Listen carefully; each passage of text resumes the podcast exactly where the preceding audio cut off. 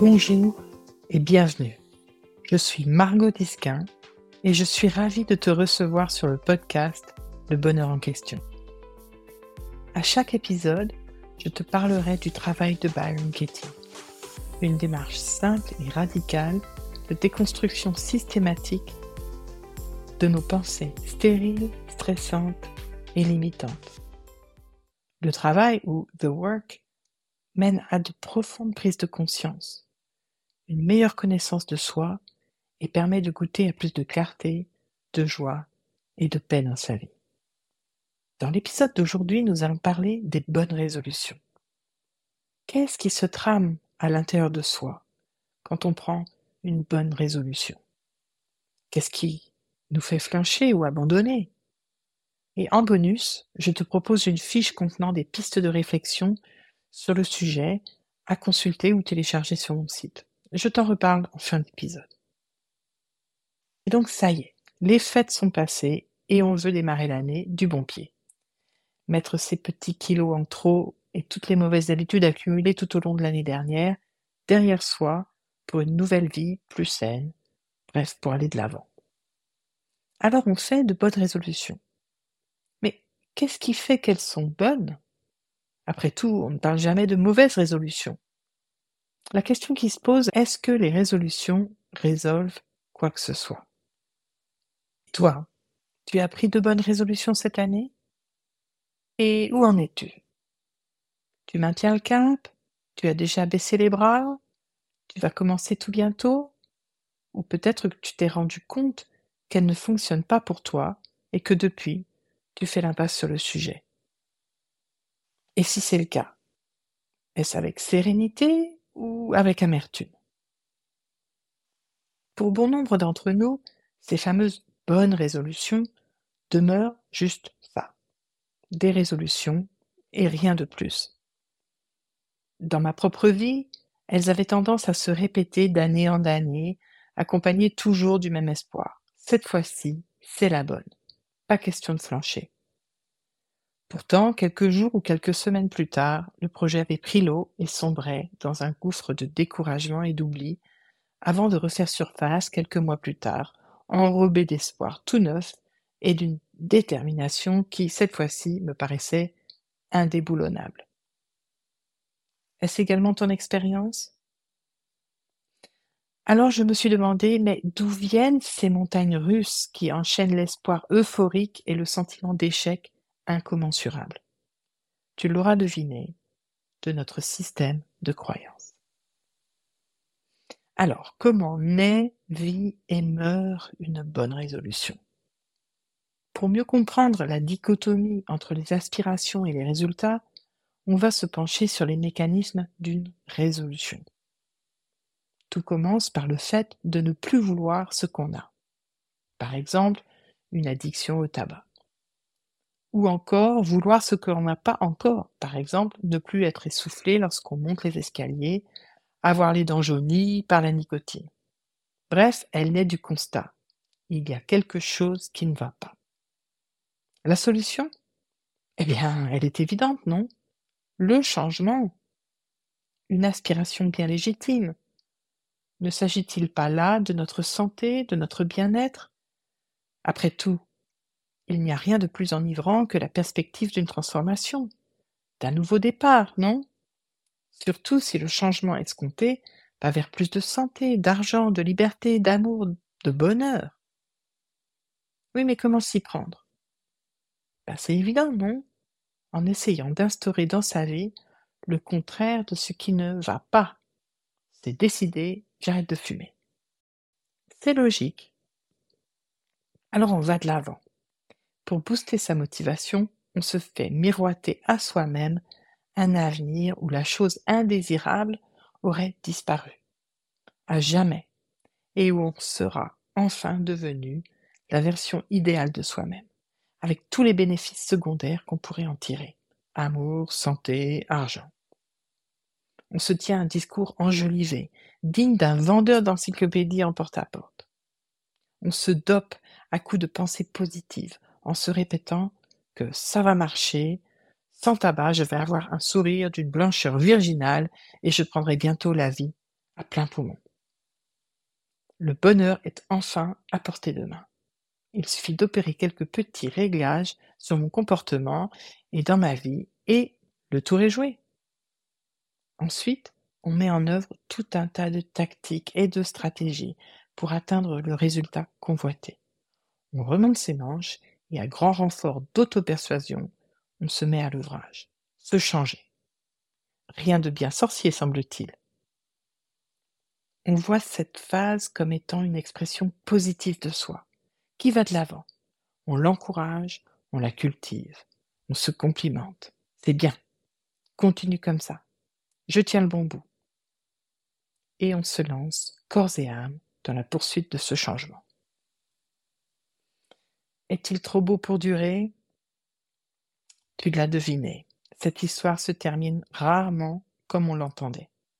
Bien vite, une autre partie de soi commence à se rebiffer. D'abord insidieuse, elle vient dissuader la bonne partie de soi, comme on l'appelle, de sa voix cajoleuse et insistante. Je suis sûre que je serai capable de ne fumer qu'une petite cigarette de temps en temps quand je sors avec les copains. Comme ça, j'aurai tout, la santé et la liberté. D'ailleurs, Paulette, elle y arrive bien, elle ne fume qu'une cigarette par jour depuis des années. Il s'ensuit une bataille intérieure. Les deux voix se chamaillent. Elles se disputent le pouvoir sur ta vie. Cette compétition prend vite toute la place. Le dilemme, par exemple, fumer, ne pas fumer, tourne vite à l'obsession. La voie du progrès, celle qui ne voulait que ton bien, auparavant dynamique et encourageante, enchaîne maintenant les sermons réprobateurs. Tu n'as aucune volonté. Elle prône le contrôle. Ressaisis-toi et serre les dents. Et se transforme vite en tyran implacable. Puisque je ne sais pas m'amuser sans mes clopes, fini les sorties. Pas étonnant que la voix soi-disant malveillante du saboteur, qui tente depuis le début de te détourner de ton glorieux objectif, se fait de plus en plus dissuasive. Elle se rebelle contre cette dictature injustifiée. Elle milite désormais pour une noble cause, la liberté de vivre sa vie comme bon nous semble. Les excuses fusent. Après ce qui m'est arrivé aujourd'hui, j'ai bien droit à une cigarette, non? Mes amis sont tous de sortie et moi me voilà coincé chez moi. C'est pas une vie, ça. Cet âpre combat intérieur se solde souvent en abandon du projet. On craque. On essuie un cuisant échec. C'est fichu. Adieu, dents éclatantes. Non, Jamais plus je ne grimperai les escaliers quatre à quatre sans le moindre essoufflement. Je m'en vais me consoler de ce fiasco euh, avec mes cigarettes, comme seul réconfort. Essayons de comprendre l'échec pervers des bonnes résolutions. Comme tu as pu le constater, bien que tu sois parti d'une bonne intention, ta vie intérieure s'est vite transformée en un véritable champ de bataille. Tu as fait les frais d'une guerre intérieure, qui te fait tour à tour serrer la vis, au nom de futurs bénéfices, et te laisser aller au nom de la liberté et du plaisir. Une guerre sans gagnant qui se solde en découragement, autodénigrement, abattement. Mais au fait, lequel de ces deux personnages es-tu? Le gentil tyran avisé ou le méchant rebelle tentateur? Qui a raison et qui a tort? Et si tu n'étais, en vérité, ni l'un ni l'autre? Les bonnes résolutions sont-elles toutes vouées à l'échec alors?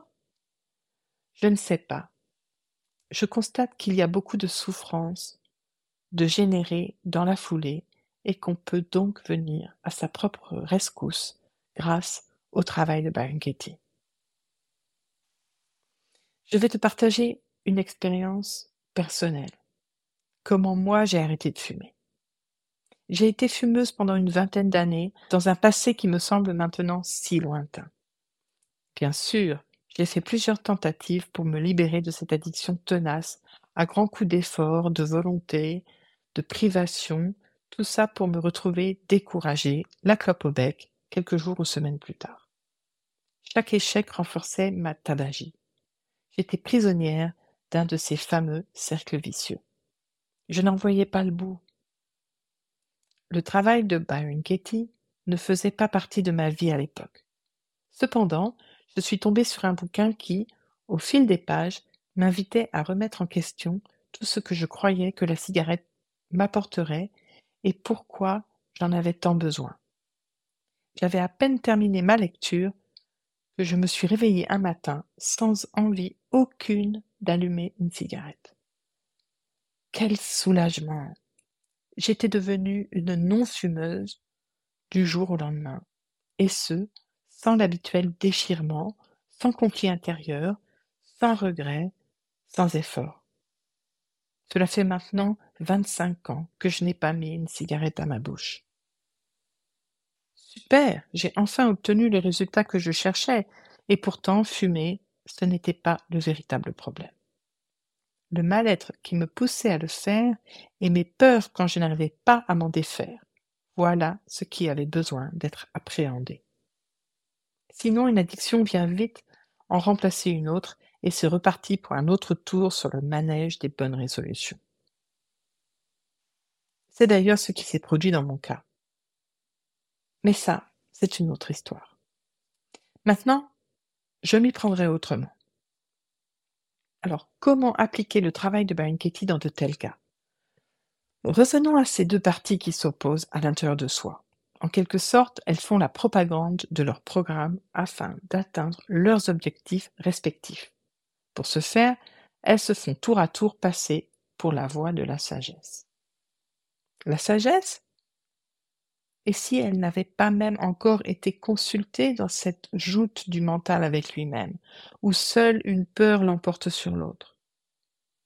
Avec le travail, nous allons lui donner sa chance à la sagesse.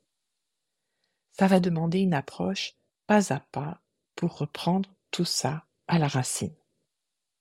Qu'est-ce qu'on veut vraiment? Je suggère d'aller voir dans un premier temps ce que chacune de ces parties de toi veut obtenir. Prenons celle qui souhaite la transformation. Demandons-nous, par exemple, ce qu'elle compte obtenir du fait de cette transformation. Tout cela nous donnera une meilleure compréhension de ce qui se trame véritablement et qui peut vite transformer cette partie remplie d'espoir et de bonnes intentions en despote. Et on peut procéder de la même manière avec la voix opposée du saboteur, qui devient vite un insurgé, et s'informer de ce qu'il veut lui aussi. On peut passer également de la pensée positive à imaginer le pire scénario. Quoi? Cultiver en soi des pensées négatives? Mais c'est dangereux ça. Il ne faut surtout pas envoyer le mauvais message à cet idiot d'univers qui comprend un grand photocopieur 3D et qui va me fabriquer et me renvoyer dans les dents une vie bourrée de tout ce qui me fait flipper. Oui, j'ai bien conscience que pour bon nombre de personnes, cela paraît contre-intuitif d'imaginer le pire. Cela va à l'encontre de ce que nous conseillent d'autres démarches qui utilisent la visualisation positive. Mais juste pour cette fois, essaye de mettre de côté cette superstition le temps d'élucider ce qui se stresse et te fait peur si tu flanches et si tu abandonnes ton plan. Si le pire venait à se produire. Car le stress, en l'occurrence ici la peur, est toujours un merveilleux point de départ pour identifier les pensées que l'on peut par la suite remettre en question. Au lieu de se faire miroiter la personne qu'on sera et tout ce qu'on vivra de génial quand on sera libéré de notre tabagie, par exemple, admettons que l'on envisage à la place ce qu'il adviendra si l'on n'instaure pas ce processus de transformation, par exemple le sevrage au tabac. Cela te permettra d'observer les pensées qui te font peur au point de te martyriser avec des tentatives de contrôle insoutenables qui te mènent, au final, à baisser les bras. Il s'agit de remettre en question les idées que l'on a derrière la tête. Il s'agit là d'aller voir ce qui nous incite en coulisses, tant à nous adonner aux comportements que l'on voit comme répressibles qu'à venir saboter nos efforts pour le contrecarrer. Voilà autant de pistes d'exploration qui devraient te permettre de mieux cerner l'enjeu et qui te fourniront une liste de croyances sous-jacentes que tu pourras par la suite remettre en question grâce au travail. Pour t'aider à aller voir ce qui se passe en coulisses, je t'ai concocté une fiche qui te propose des pistes de réflexion. Tu la trouveras sur mon site lebonheurenquestion.fr, menu podcast. Inscris-toi pour obtenir ce bonus et les suivants. C'est gratuit et tu seras parmi les premiers à être prévenu de la sortie des prochains épisodes. Et voilà, on vient d'explorer ces fameuses bonnes résolutions. Est-ce que tu as déjà senti ce frisson de la nouveauté suivi d'une chute libre dans l'abandon? On est tous passés par là. Mais aujourd'hui, on a fait un petit tour sur ces montagnes russes émotionnelles et peut-être appris un truc ou deux pour ne pas se faire avoir par sa propre tête l'année prochaine. Donc à la semaine prochaine pour d'autres explorations et réflexions sur le travail de Baron Katie. Merci pour ton attention et à tout bientôt.